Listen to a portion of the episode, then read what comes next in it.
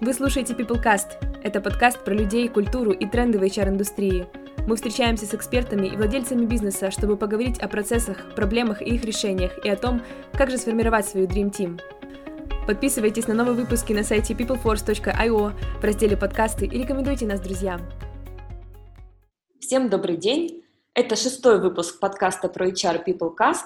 Меня зовут Анастасия Ефименко, я управляющий партнер компании PeopleForce. Мы помогаем компаниям оптимизировать people management и построить культуру высокой эффективности. Сегодня у нас в гостях Надежда Штепа, Head of Recruitment в Рост Outsourcing, эксперт э, в сфере профессионального рекрутмента, и э, она имеет больше 14 лет опыта в этой профессии, больше 10 лет опыта руководства рекрутинговыми командами э, и также опыт успешного развития рекрутингового бизнеса с нуля. Надежда, добрый день, рада вас сегодня слышать. Добрый день, Настя. Да, я тоже рада здесь сегодня с вами быть. Э, Надежда, расскажите о себе э, и вообще о своем пути в HR, э, как вы, как вы развивались, как вы вообще вот заработали такой большой опыт? Попала, ну как, как все мы попадаем, наверное, большинство HR, это был 2006 год, тогда еще было очень мало рекрутеров, да, и профессия рекрутера в принципе не была ну, скажем, когда я говорила, что я работаю рекрутером, никто не понимал, спрашивали, кто это вообще, что это такое, что ты делаешь. И мне приходилось еще объяснять, кто я, что я, чем я занимаюсь и что я делаю. Вот, попала через агентство, да, устроилась без опыта в агентство, ну, как всегда, набирали, и да и сейчас практика такая сохранилась через рекрутинговые компании, набирают э, молодых людей без опыта, перспективных, вот, и, ну, и потом обучают, и они там развиваются уже дальше. И там два варианта, либо, либо остаются в агентстве дальше во внешнем рекрут, рекрутинге, либо идут in-house, ну, в компании, да, уже в HR-отделы, кто-то в рекрутмент, кто-то HR, ну, там уже разные направления карьеры. У меня так сложилось, что вот из 14 уже лет работы в рекрутменте, у меня большинство это внешний рекрутинг, это где-то больше 10 лет, наверное, я в этом работала. Сначала в том агентстве, в котором начинала, потом открыла свое 4 года, потом ушла in-house, потом опять свое 2 года, и вот снова я во внешнем рекрутинге, но уже в крупной компании, большой, а, и здесь развиваю это направление. Угу. Вот, но вообще это любовь. То есть я, ну, э, про, моя профессия, э, я ее обожаю. Я считаю, что, э, знаете, это как нашел свое дело, дело жизни, да, свою профессию. Я помню свое, свое ощущение где-то месяца через четыре, до, до сих пор помню, когда я на первую работу устроилась, и э, вот то ощущение, когда я по утрам ехала на работу, с каким воодушевлением, прям вот с желанием, с радостью, и вот тогда я поняла, что это мое. Вот. Да, ну, с тех пор вот прошло много времени, по-разному складывалось мое отношение, там были периоды выгорания, но все-таки профессия такая очень сложная эмоционально, но тем не менее все равно а, находила потом ресурс снова, и ну, ресурс на самом деле в людях находится, с которыми общаешься, с которыми работаешь в процессе работы, а, и ну, это, ты заряжаешься, да, с одной стороны ты истощаешься, с другой стороны заряжаешься, ну, собственно, и, и развития очень много в профессии. Рекрутмент, он не стоит на месте, мне это очень нравится. Угу. Вот, соответственно, развиваюсь вместе с ним. А вот, э, да, если говорить про развитие, изменения, вообще за э, период, э, сколько вы занимались рекрутингом, ну, действительно прошли большие изменения, то, как это было там 10 лет, 15 лет назад и сейчас.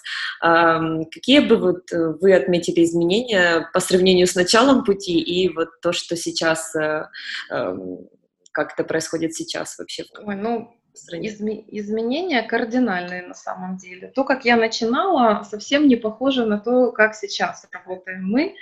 А, это вообще, ну, в принципе, очень разные вещи. Я начинала, когда не было вообще никакой информации, ни книг особо не было, ни, ни обучения, никто нигде эту специальность там не преподавал, HR, менеджмент или рекрутмент, это в принципе не было как отдельная какой-то вид деятельности. Поэтому учились по, ну, я, в частности, по книге Ивановой, да, да. «Как оценить человека за час», это классика жанра. И вот потом уже начали появляться какие-то книги из России там по прямому поиску, по хедхантингу, потом пошли тренинги, то есть, ну, уже стало как-то вот более, более систем, систематичным взгляд, да, систематизировала взгляд. Ну, вообще начинали мы как? Мы подавали объявления в газеты, и потом у нас обрывался телефон, и наша задача была отвечать на звонки, и вот по телефону определить, приглашать человека или нет. А еще наша база резюме выглядела, вот она была офлайн, и она выглядела как такой большой шкаф с кучей папок, сегрегаторы, да, и там ты, где ты, вот там, там офис, производство, продажи, там, маркетинг, и вот у тебя появилась новая вакансия в работе, и ты берешь эту папку и листаешь эти все файлики с резюме и перечитываешь каждое вот прямо в бумажном виде. У нас даже секретарь был специальный человек, который просто вот занимался тем, что распечатывал все резюме, которые вот приходили к нам, ну, там, на электронку, либо находили мы, и там сбрасывали там какое-то полурезюме, и раскладывала их по файликам и по этим папочкам. Вот это была основная обязанность. Ну, это, конечно, мрак. Да, сейчас тяжело представить такое. Да, сейчас тяжело. Ну, и работных сайтов в то время еще не было. Ну, они были, да, ну, какие-то появлялись уже, но они были вообще не похожи на то, что сейчас предлагают. И вообще там, ну, это просто доска объявлений, вот типа как OLX сейчас, да, там тогда разные были. Я даже работу я помню еще, она такая коричневеньком тоне была вообще, вообще не похожа на то, что сейчас. Mm-hmm. интересно. А сейчас, ну, сейчас все онлайн, а, диджитализированы, да, по максимуму, все, все, что можно автоматизировать, постараемся автоматизировать, да, но все равно я, конечно, мечтаю о том, чтобы когда-нибудь появилась такая программа, которая будет там автоматически находить релевантных кандидатов везде вообще одним, там, одним нажатием кнопки по всем ресурсам в интернете. Но на самом деле, наверное, это это нереально, потому что а, никакая программа не сможет вот посмотреть между строк резюме, да, и понять, а, тот ли этот человек на эту позицию или не тот, уже там по, ну, по тому, как оно оформлено, по тому, что там написано, как написано, в какой последовательности. Ну, то есть там очень много нюансов, которые уже с опытом уже глаз, знаете, наметан, и ты уже видишь их сразу, но рассказать, почему ты вот выбрал это резюме, а не другое, это очень сложно вот оно как-то вот ну, на подсознательном уровне уже работает.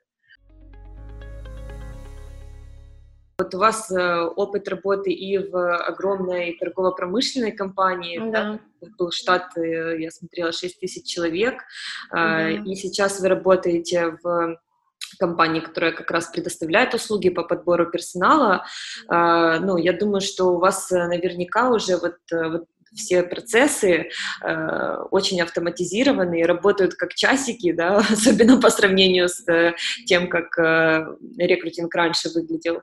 Э, и вот э, хотела спросить, э, какие есть лайфхаки по автоматизации, по оптимизации, что сейчас, э, какие сейчас вообще есть возможности э, в digital мире, чем вы пользуетесь конкретно? А, ну, по поводу того вашего предположения, что все работает как часики в больших организациях, наверное, это не совсем правда, а, потому что ну, в больших компаниях есть несколько программ, а, которые вот автоматизируют некоторые участки работы. И не всегда они там с собой друг с другом корректно работают, и не всегда получается наладить взаимодействие автоматическое между программами.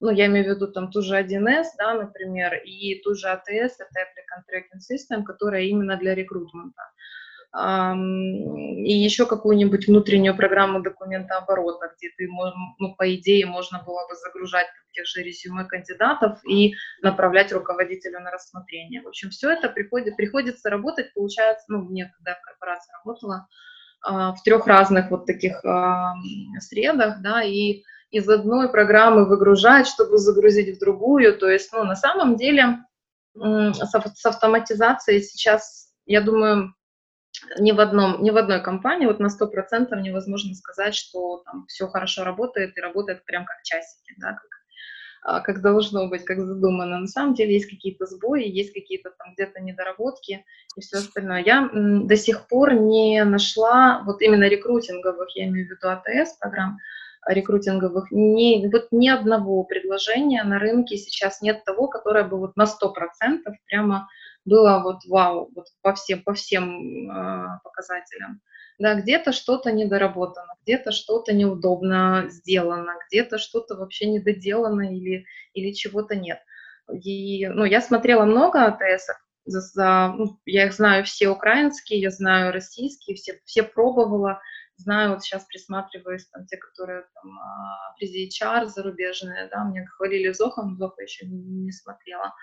А вот, ну, вот в каждой что-то есть, ну, какие-то плюсы, но и есть там довольно существенные минусы. Поэтому, когда выбирать программу для автоматизации, когда становится такой вопрос, нужно всегда оценивать, ну, что для вас важно, да, по каким, по каким критериям вы будете понимать, что она вам подходит, вот что обязательно в ней должно быть реализовано в этой программе, а чего можно, от чего можно, в принципе, объективно отказаться.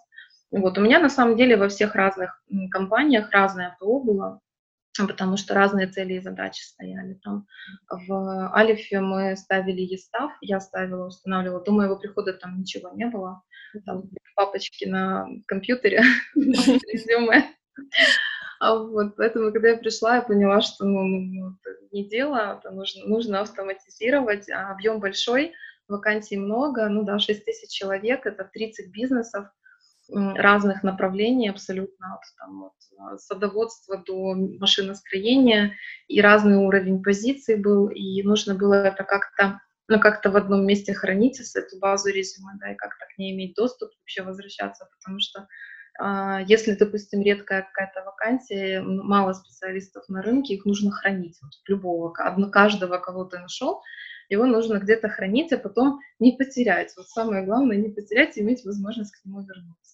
А если вот, э, может, какие-то эм, отдельные там инструменты, которые полезны в работе, помимо АТС-системы, э, какие-то плагины, какие-то, не знаю, вот что, чем, чем-то таким вы пользуетесь? Э? Пользуемся. Ну да, сейчас уже, слава богу, их много появилось, да, раньше там лет пять назад их столько не было. Да, сейчас их много на любой вкус, на любой выбор. Я их тоже использую, тестирую очень много разных. Ну, у меня вот такая в Google Chrome это панель, да, панель инструментов, там, я не знаю, ну, штук 30 этих плагинов разных. Использую, ну, в основном для LinkedIn плагины, а, там, где а, ты можешь по поискать какую-то контактную информацию, да, ну, про профиля человека, которого ты нашел. Вот таких плагинов я использовала очень много. Потом вот в последнее время открыла для себя, а, тоже ну, для сорсинга, для поиска а, резюме, открыла для себя плагин а, скрепинга, ну, плагинчики, которые скрепят информацию с выдачи. Ну, это не только для LinkedIn, это, в принципе, для, для Google, для там, разных сайтов а, работает. То есть э, мне нужно вручную копировать ссылочку на профиль, фамилию, ИО, там, а, имя, отчество и должность, писать там, где-то себе какую-то текущую табличку с текущей работой заносить. Вот, и можно это все быстро, быстренько одним, ну, почти одним нажатием клавиши э, скачать, да, всю эту информацию сформировать себе там буквально за минуту, даже меньше, такую таблицу, с которой ты потом работаешь. А как называется плагин, не помню? Ну, я использую Data Miner, но их есть несколько вид, видов разных. Uh-huh. Вот мне Data Miner, в принципе, нравится, я уже научилась его настраивать, хотя он там не самый легкий в uh-huh. этом деле, но уже работает. Вот. Еще мне нравятся хайлайтеры, ну, плагины, которые подчеркивают э, в тексте, в выдаче, да, а, определенные вот те моменты, параметры, которые я задаю. Ну, например, mm-hmm. у меня есть там список кандидатов, которых я там уже ну, просмотрела объективно на какую-то вакансию, да, вот они у меня есть, и я запускаю новый поиск, а, я загружаю этот список вот в этот плагин, вот этот плагинчик, и он мне подсвечивает выдачи тех людей, с которыми я уже там, где-то как-то куда-то заносилась, и какое-то какое взаимодействие с ними было. Mm-hmm. То есть, ну, довольно удобно получается. А, ну, также можно с помощью него стоп-листы, да, когда нам дают заказчики стоп-лист кандидатов, ну, что вот, там, не знаю, условно 20 человек они на вакансию уже просмотрели, uh-huh. вот, то, ну, что с ними уже кон- контактировать не нужно. Поэтому мы таким же образом можем их находить и сразу не терять время на контакт с ними, потому что понимаем, ну, даже если мы свяжемся, то клиент его уже рассматривал, этого человека, и, и, ну, и раз никакого результата, значит, смысла связываться повторно нет. Вот, и мы таким образом не теряем свое время. А вообще а, Excel, вот как бы ну, вот не казалось там это каким-то олдскульным да, моментом, вот, но Excel очень помогает до сих пор. Вот, он очень удобен ну, в составлении тех же списков, да, тех же отчетов для клиентов, статус отчетов, которые мы делаем. А, и в принципе вот для такой, для текущей работы он тоже довольно удобен. А вот э, я знаю, вы еще э, в текущей компании проводили такое HR-исследование uh-huh. о том, что компании делали на карантине, что собираются делать, как поменялись приоритеты. Могли бы вы поделиться результатами опроса? Да, смотрите, мы ну, опрос проводили в принципе, мы только его закончили проводить. Вот сегодня у нас такой первый день, когда мы уже не принимаем голоса, первый рабочий день. Вот. Ну, целый опрос мы будем э, презентовать там потихоньку, и потом на встрече с ассоциацией HR Pro мы будем уже полный отчет презентовать чуть позже, в июле. Mm. Вот. Но сейчас так, ну, вот из тех моментов, что ну, я тоже просмотрела сегодня информацию, ну, что меня вот немножко удивило, в чем-то, да, то есть ну, у нас там были вопросы, что какие-то были изменения в компаниях, там какие-то бизнес-процессы за период карантина компании поменяли, подходы в работе, да, внутренние. Вот, ну, 65% ответили, что ничего не поменяли. Все у них вот именно бизнес-процессы, там, согласование документов, там, не знаю, тендерные процедуры. Все процессы работали как работали, так и, ну, и работают. На самом деле вот карантин и удаленный формат работы – ну, не внес таких прям существенных изменений в саму текущую работу компании.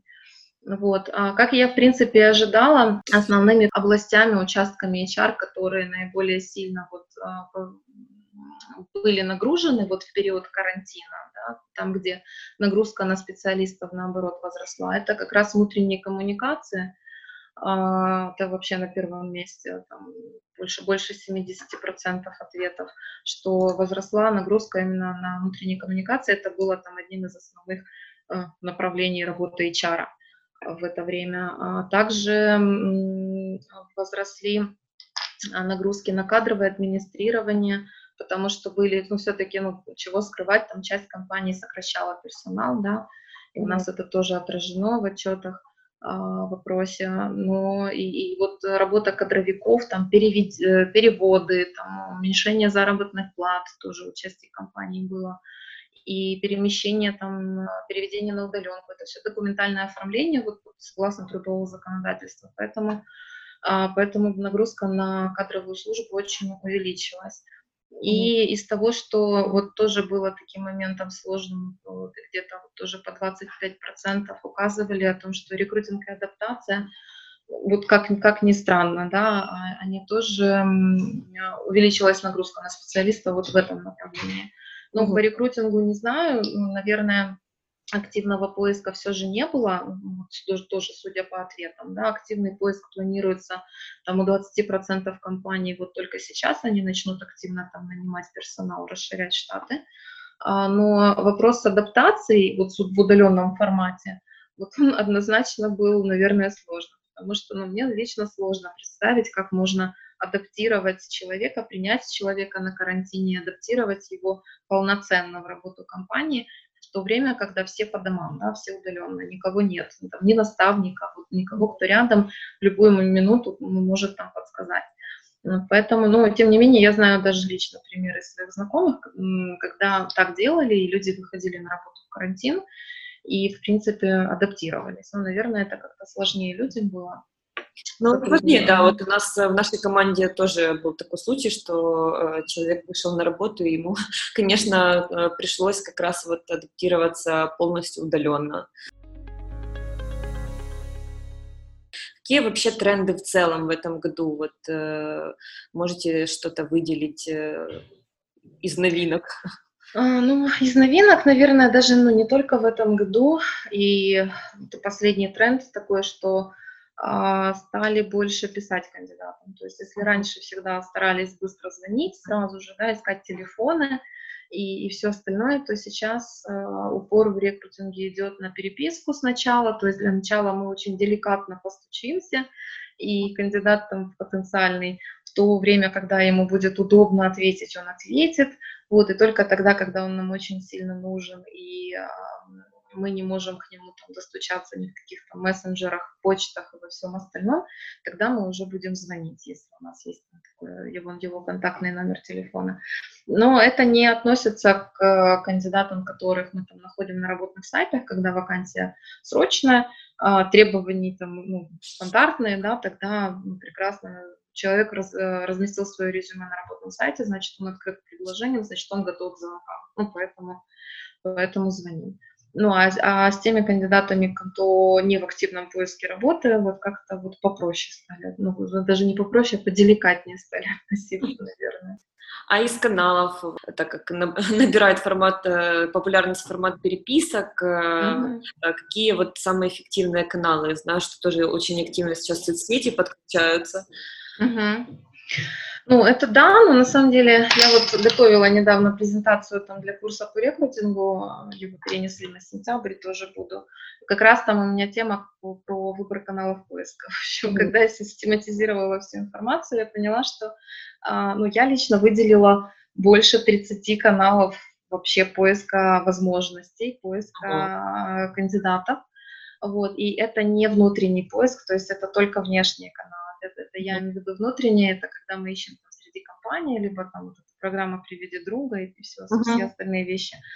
А вот это именно внешние каналы. На самом деле их великое множество и вообще бесконечное количество, если а, рекрутер а, подходит к этому вопросу творчески. Да? Но самые основные, понятно, это работные сайты. Но на работных сайтах мы находим, а, там, наверное, только 10% э, людей, готовых, а, ну, которые могли бы нам там объективно подойти, только потому что обычно там находятся те, что, те люди, кто активно ищет работу.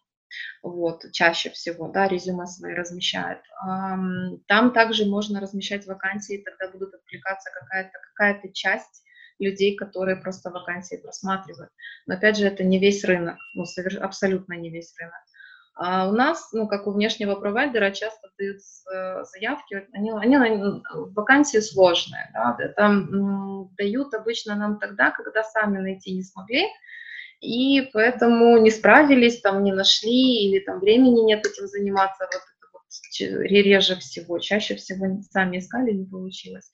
И получается, что все, практически каждая вакансия у нас специфическая, сложная. И нам приходится искать, находить какие-то другие способы, кроме работных сайтов. То есть работными сайтами мы, конечно, пользуемся, но очень, ну, очень так, в лайтовом режиме, да, они как бы есть, это не основной источник. Основной источник, конечно, LinkedIn сейчас очень активно используем для разных позиций. А, это хороший источник, там очень много специалистов разных, да, сейчас набирают популярность. Используем Facebook, используем а, чаты в Telegram, в Viber, ну, в мессенджерах, да, в Skype. То есть вот, ну, можно использовать вот, вот эти вещи. Сообщества тоже очень хорошо работает. А, плюс очень хорошо работает рассылка по собственной базе резюме. Ну вот мы собрали там базу, да, вот у нас там, допустим, больше 10 тысяч резюме в базе разных специальностей. Когда у нас там появляется новая срочная вакансия, недавно такой, был такой кейс, а, когда нужно было за три дня найти там, а, в пяти областях региональных менеджеров там, с определенным опытом в сегменте определенном. И, ну, и понятно, что работные сайты вообще не вариант, да, ну, то есть, конечно, там могли, мы их просмотрели, но там их было немного, поэтому LinkedIn тоже это, это довольно долгий такой процесс. А нам нужно три дня все, вот дедлайн через три дня нужно было предоставить кандидату. Мы сделали рассылку по своей базе резюме. То есть мы нашли а, резюме похожих ребят, которые у нас уже были, и, ну, чтобы не, не, писать там каждому, не звонить там каждому индивидуально, мы составили хорошее, красивое письмо и сделали масс, массовую рассылку. И им очень хорошо сработало, люди начали откликаться, потом рекомендовать своих коллег, знакомых, друзей. И в итоге мы через три дня мы предоставили семь кандидатов на рассмотрение в разных областях. И Днепр, и Харьков был, и Западная Украина, и Одесса. То есть очень хорошо сработало. Ну, вопрос в том, что писать. То есть тут нужно не просто там вот письмо какое-то стандартное официально отправить, а действительно составить интересное какое-то такое описание, обращение, да, просьбу, не знаю, то есть понять, что мы хотим получить в результате от этого письма, вот, и отклик будет однозначно. Угу. А есть какие-то вот э, советы, как э, интересно составить описание вакансии? Это еще одна огромная тема, да, как писать и описывать вакансии, и не только вакансии, как вообще коммуницировать с кандидатами. Mm-hmm. Это причем больная тема, вот, потому что эм, очень много вижу примеров, и мне рассказывают тоже ситуации, как рекрутеры неграмотно да, это делают. Ну, неграмотно не в смысле просто текст неграмотный, хотя и mm-hmm. такое бывает я имею в виду, что с каким подходом, да, с какой эмоцией, с каким посылом, и, и вот, ну, когда это не продумано, это сделано очень, очень так поверхностно, ну, результата не будет. Поэтому ну, мои основные рекомендации писать э, по-человечески, да, вот без всяких там динамично развивающаяся компания объявляет конкурс, вот без, без вот этих вещей, то есть писать очень, очень просто, так, как будто бы вы, вы обращаетесь к кому-то из своих знакомых. Но вы же не будете там своему другу, а, подруге да, говорить, вот у нашей компании открылась вакансия, мы открыли конкурс на такую-то позицию, вот что бы ты там могла там, или мог а, там поучаствовать, тебе нужно, ты должен там соответствовать, такие-такие-такие вещи. То есть писать, ну, как-то по-человечески, это раз, плюс писать конкретную информацию. Вот это вот основное, чем страдает а, наш рынок, да, рекрутинговый, то, что эм, пишут очень много, но ни о чем. Ну вот вообще, она не информативная тема описания в большинстве своем. И, естественно, они не заинтересуют потенциальных кандидатов, потому что они видят тысячи одинаковых, однотипных вообще объявлений, и вот ваше, если такое, оно также составлено, оно ничем не будет выделяться, ну, и, соответственно, не возникнет желания на него откликаться. Вот. Ну и переписываться если мы говорим про, а, допустим, переписки с кандидатами, ну, которые не ищут работу, да, которых мы находим и uh-huh. что-то предлагаем, тогда ну, нужно это тоже делать очень индивидуально, то есть персонализированно. Да, это важно. А, важно в самом первом письме там показать, что я понимаю, кому я пишу, зачем я пишу и что я ему предлагаю, чтобы не было ощущения, что это, знаете, спам-бот, который там разослал всем подряд вообще без разбора а, свои предложения, а там оно подходит, не подходит, вообще человек там может уже руководителя ему предлагают рассмотреть вакансию там, менеджера по продажам, к примеру, да. Естественно, это будет и, и негатив, угу. и возмущение со стороны э, кандидатов, и, ну, и, собственно, имидж компании страдает от этого. Да, а вот, э, кстати, если говорить про э, такой хантинг людей, которые уже работают э, и не находят uh-huh. поиски работы, вот э, такая э, тоже интересная тема, э, как захантить топового специалиста, э, чтобы это все вот э, как бы было правильно, шло не в разрез с профессиональной этикой, да, чтобы вот э, максимально как бы оставаться профессионалом, но при этом э, по сути переманить человека э, с другой компанией. Угу.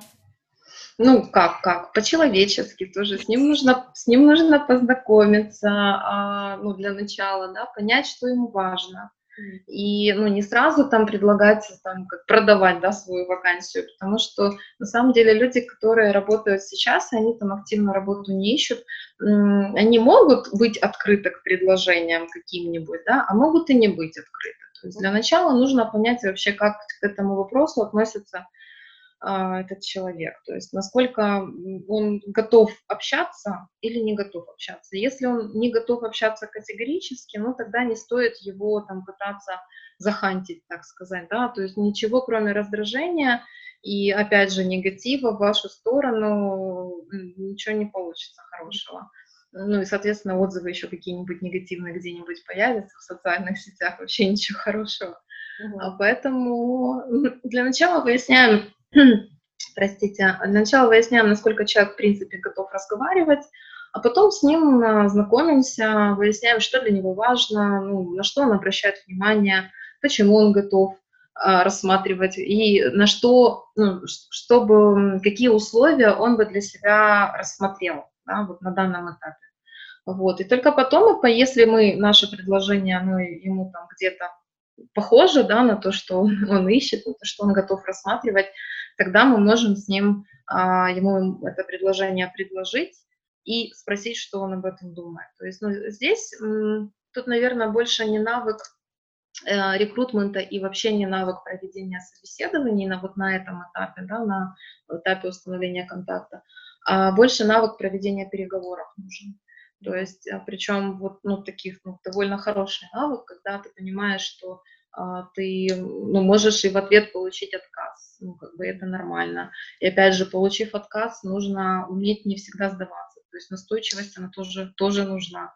Да, если там кандидат э, вроде бы общался, общался, потом э, затих и не отвечает, и не на телефонные звонки, там, нигде не в социальных сетях, а, то нужно понять, что вообще произошло и что случилось. Вдруг он нашел какую-то там информацию, которая ему не понравилась, и просто перестал выходить на связь.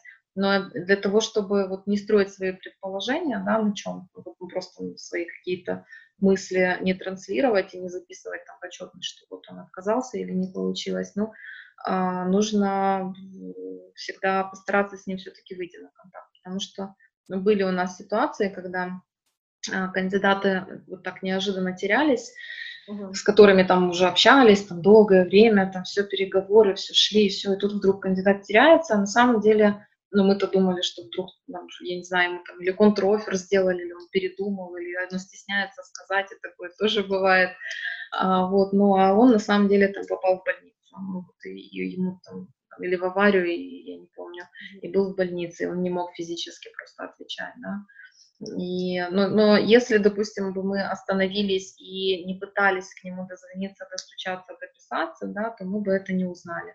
Потому что кандидат на самом деле ну, был а, подходящим, да, и он был заинтересован в нашем предложении, но просто вот это отложилось по времени, там, на время его выздоровления.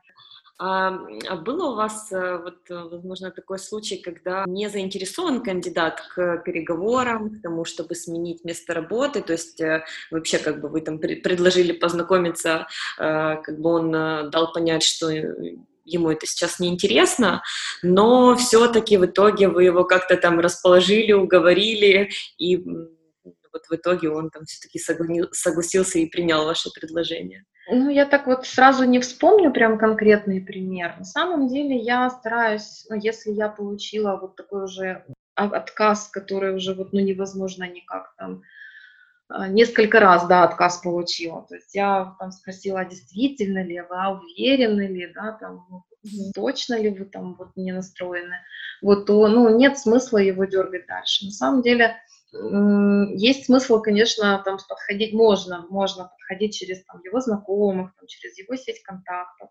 А, теоретически это можно сделать, это долго, но это реально абсолютно, когда, допустим, а, а, у одной, ну, об одной и той же вакансии там, компании говорим, говорю не только я, но еще его там кто-то из его окружения. У него там уровень доверия сразу повышается, да, вот. А, но на самом деле это делать стоит только тогда, когда вот, ну, есть хантинг, да, когда есть э, потребность а, привлечь именно этого конкретного человека. Вот. А если, допустим, у нас стоит задача найти просто там опытного, хорошего специалиста, и, да, пусть не ищущего работу, да, который сейчас трудоустроен, тогда это executive search, и, эм, и тогда мне не важно будет это там Иванов Иван Иванович, да, или Петров Петр Петрович там какой-то, ну, условно.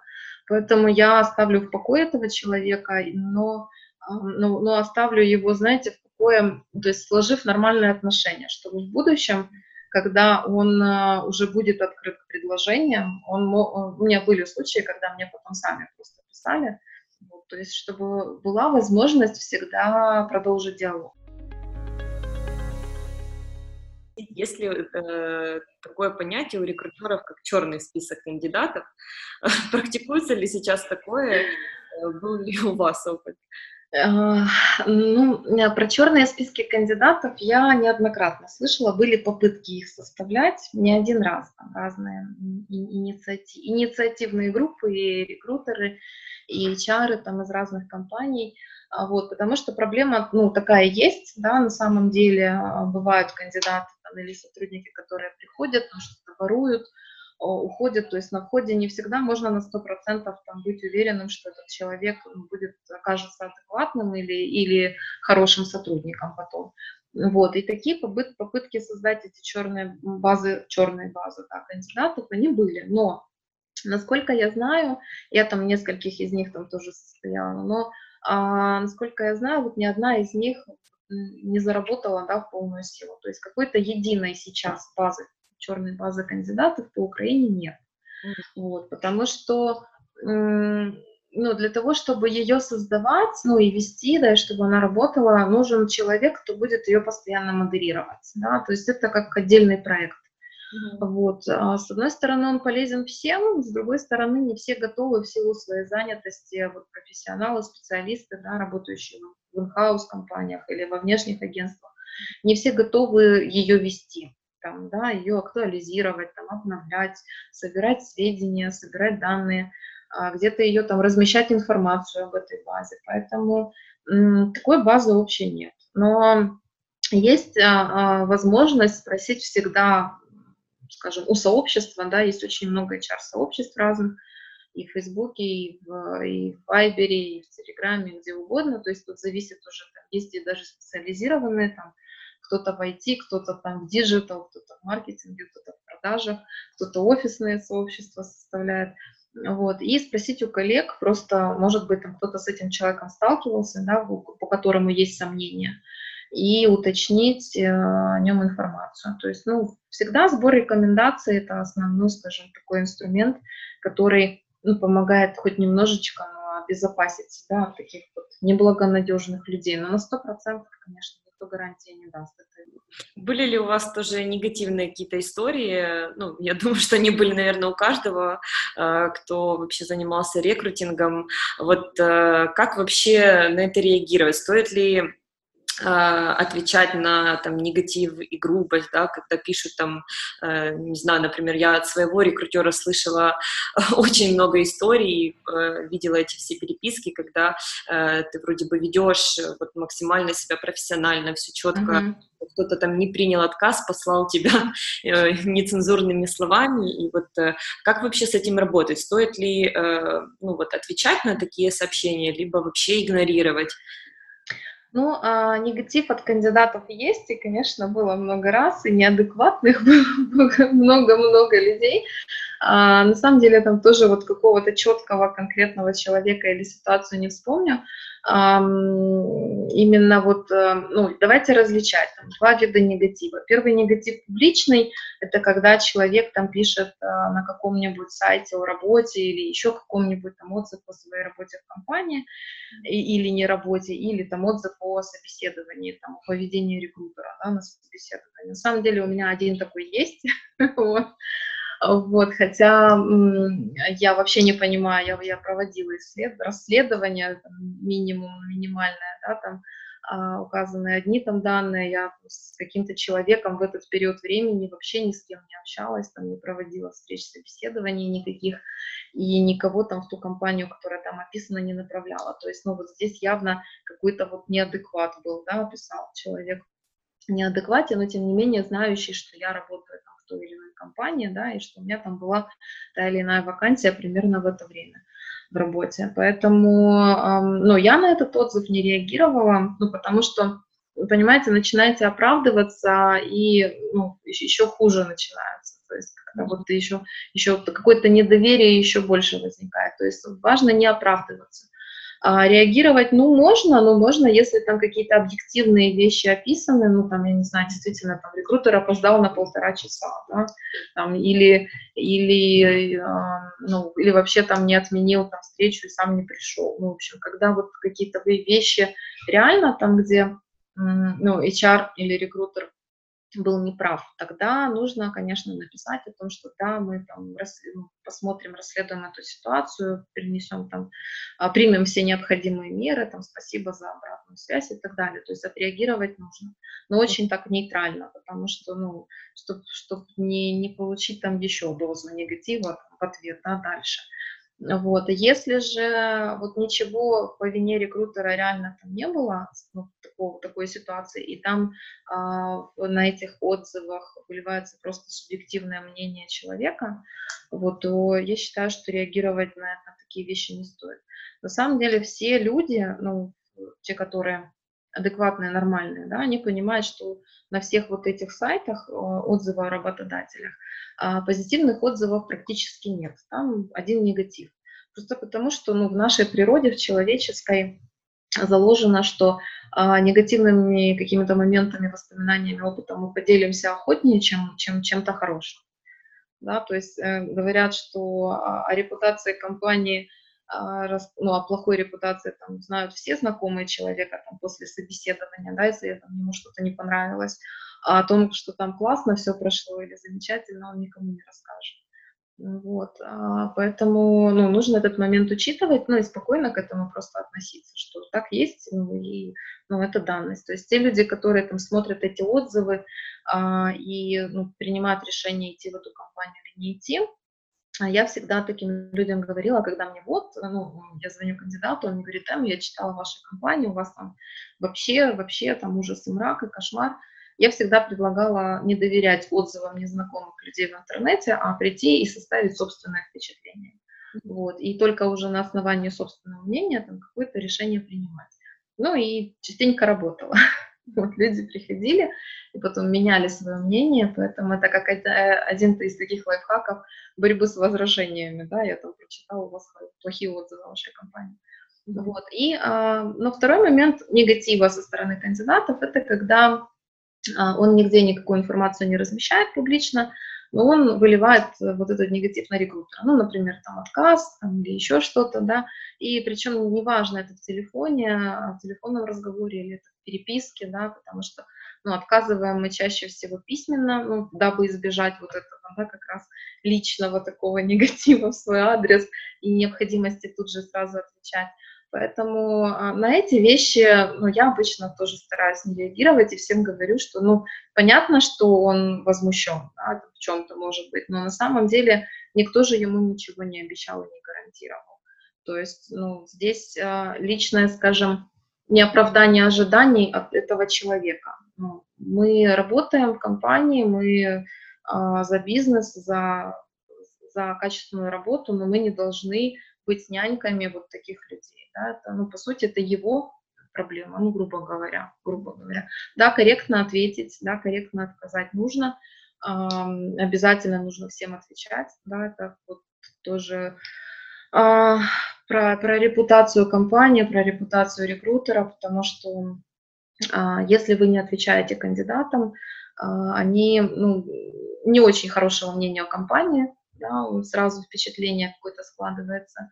И, ну, и, соответственно, об этом человеке какое-то, вот, знаете, ощущение непрофессионализма. То есть, если mm-hmm. ты отказываешь, но ну, пусть как-то очень корректно, очень в общих формах обтекаемо, но ты отвечаешь в том или ином виде, там, неважно, это письмо, это мессенджер или это телефонный звонок, то а, у человека ну, появляется чувство благодарности за то, что дали эту информацию.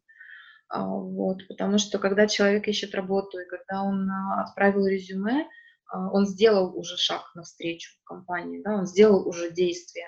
То есть как минимум на это действие нужно что-то ответить. Ну, на этом этапе достаточно просто отписаться, там, вот, там, ваше, если вам не подходит ваше резюме, спасибо, там, оно не подходит. Ну и, кстати, очень мало людей на, вот на этом этапе какой-то негатив проявляют. То есть очень, ну, большинство либо промолчат в ответ, либо там часть ответит «хорошо, спасибо, что ответили вообще». Потому что на самом деле можно хорошо выделиться среди коллег-рекрутеров на рынке на только вот, вот, этим, от, вот этими ответами. Потому что люди привыкли к тому, что им не отвечают ничего. И а, такое очень приятное впечатление создается. Но если вы, допустим, с кандидатом уже пообщались, пригласили там к себе на собеседование, а, тогда я всегда звоню отказом. Да, я э, тогда не пишу, а, звоню ей в телефонном режиме, и при, причем желательно, конечно, сказать, почему. А, если есть такая возможность, честно, если нет, то ну, очень так, очень-очень мягко да, сказать. А, вообще высший пилотаж – это если уже там после нескольких этапов собеседований на финальном этапе там, принимать решение пользу другого кандидата, да, и а тем, кто там с, ними, э, с ним был, там, другим кандидатам нужно отказать, тогда а, вообще нужно давать отзыв не просто там, ну, мы, мы там приняли решение по другому человеку, хотя можно и так, но рассказать, чего не хватило в его опыте, да, вот почему, почему не в его пользу сделал выбор.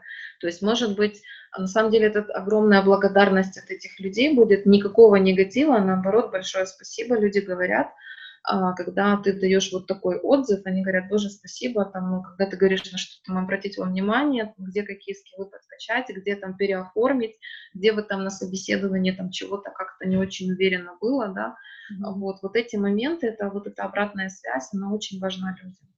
И они будут, наоборот, только благодарны, ничего не будут иметь против такого общения. Ну и, соответственно, потом о таком рекрутере, а, естественно, будут помнить и будут обращаться, и будут рекомендовать, а, и говорить, вот я знаю, там очень-очень классный, очень профессиональный прям человек, вот ты обратись, позвони. Ну, то есть у меня тоже ну, в опыте много таких случаев, когда ко мне обращаются лично вот по рекомендации а, тех кандидатов, с кем я когда-то общалась. Ну да, я думаю, что это классно. И к этому все стремятся как раз-таки прийти, чтобы вот э, построить такие отношения с кандидатами. Какие сейчас э, самые востребованные профессии на сегодняшний день?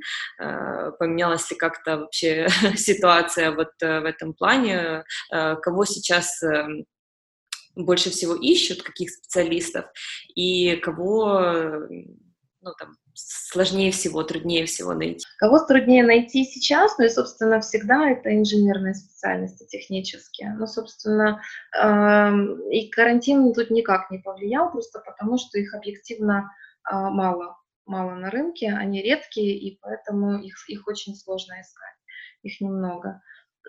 И это, по-моему, самое сложное. Даже вот не IT-вакансии, не IT там специалисты, а именно инженерные, я имею в виду там каких-нибудь проектировщиков очень узких, mm-hmm. да, я имею в виду каких-нибудь инженеров, там, а, каких-то вот определенных направлений, областей, а, вот, поэтому они, ну, просто таких людей уже мало готовят у нас, учат, обучают, да, и их, в принципе, мало. Хорошие специалисты уехали из Украины, к сожалению, там какое-то в разное время, в разные периоды, те, которые действительно востребованы.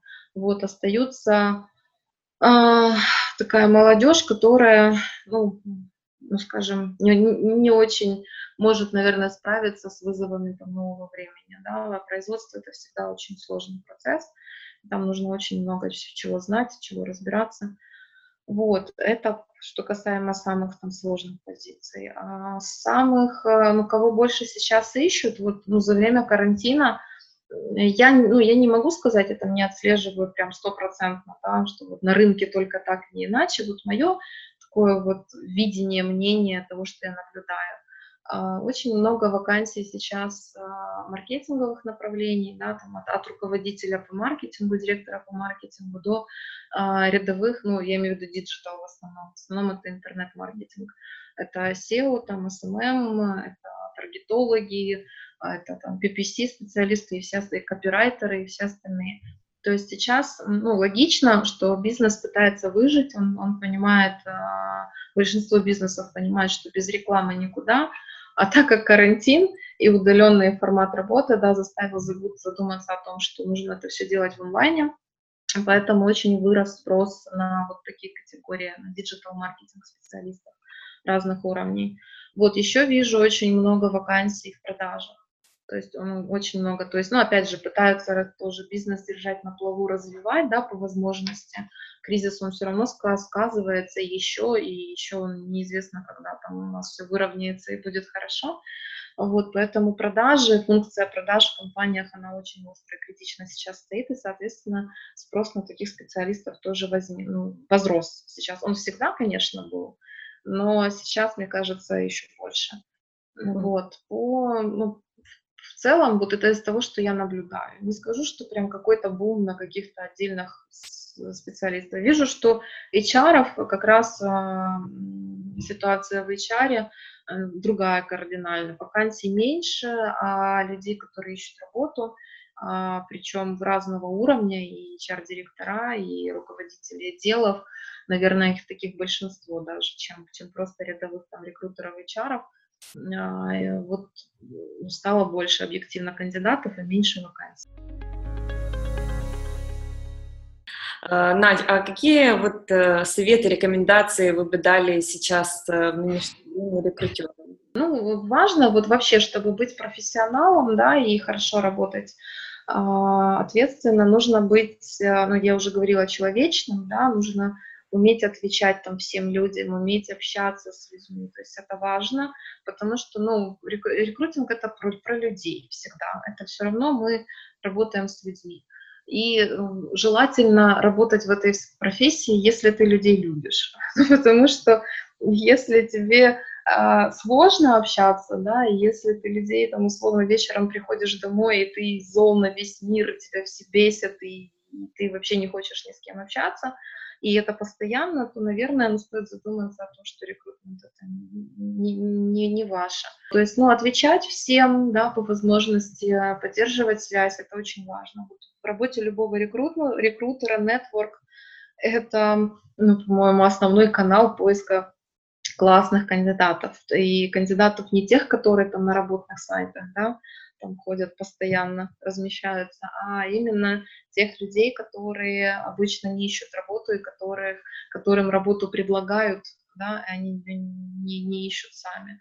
А вот, поэтому а, расширять круг контактов нужно всегда, особенно сейчас, да, особенно вот в кризис. Сейчас очень, очень можно успешно и быстро это делать, просто потому что освободилось очень много людей, освобождается, да, очень много людей опытных, профессиональных. Вот мне там каждый день в рынке э, стучат, э, я не знаю, ну, по два, по три человека, наверное, ежедневно приходит запросов на то, что э, очень опытные специалисты, руководители в разных сферах готовы рассматривать предложения о работе. Ну, вот и важно с ними э, ну, как-то поддерживать связь, да, если там, ну, у меня сейчас нет объективно вакансий, там, которые я могу предложить, я так об этом и напишу, но скажу, что и да, я сохраню ваше резюме, вот, и буду, буду вам писать, звонить, как только что-то появится и при этом действительно сохранять это резюме в базу, да, а не просто вот сказать, да, я к вам обращусь. Действительно сохранять и действительно эту базу потом проверять, когда появляются эти вакансии. А, а связи, контакты — это очень важно для любого рекрутера, и не только сейчас, э, вообще. Класс, спасибо, Надежда, за развернутые ответы и э, за то, что сегодня присоединились к нашему подкасту. Э, я думаю, очень интересно было слушателям послушать наш, э, нашу беседу э, и ваши ответы. Э, хочу вас поблагодарить еще раз да, за то, что приняли участие. И также поблагодарить наших слушателей, э, которые дослушали до конца наш выпуск. Спасибо большое, Настя, что пригласили. А, мне всегда приятно говорить на тему моей профессии, я вообще могу часами об этом разговаривать, поэтому я очень рада, что я смогла сегодня поделиться ну, небольшим кусочком своего опыта, знаний. Вот, поэтому спасибо вам за такую возможность. Класс, супер. Спасибо еще раз. И э, всем тоже хочу сказать, подписывайтесь на наш канал, следите за новыми выпусками э, и также комментируйте, оставляйте обратную связь. Нам будет интересно услышать э, ваше мнение.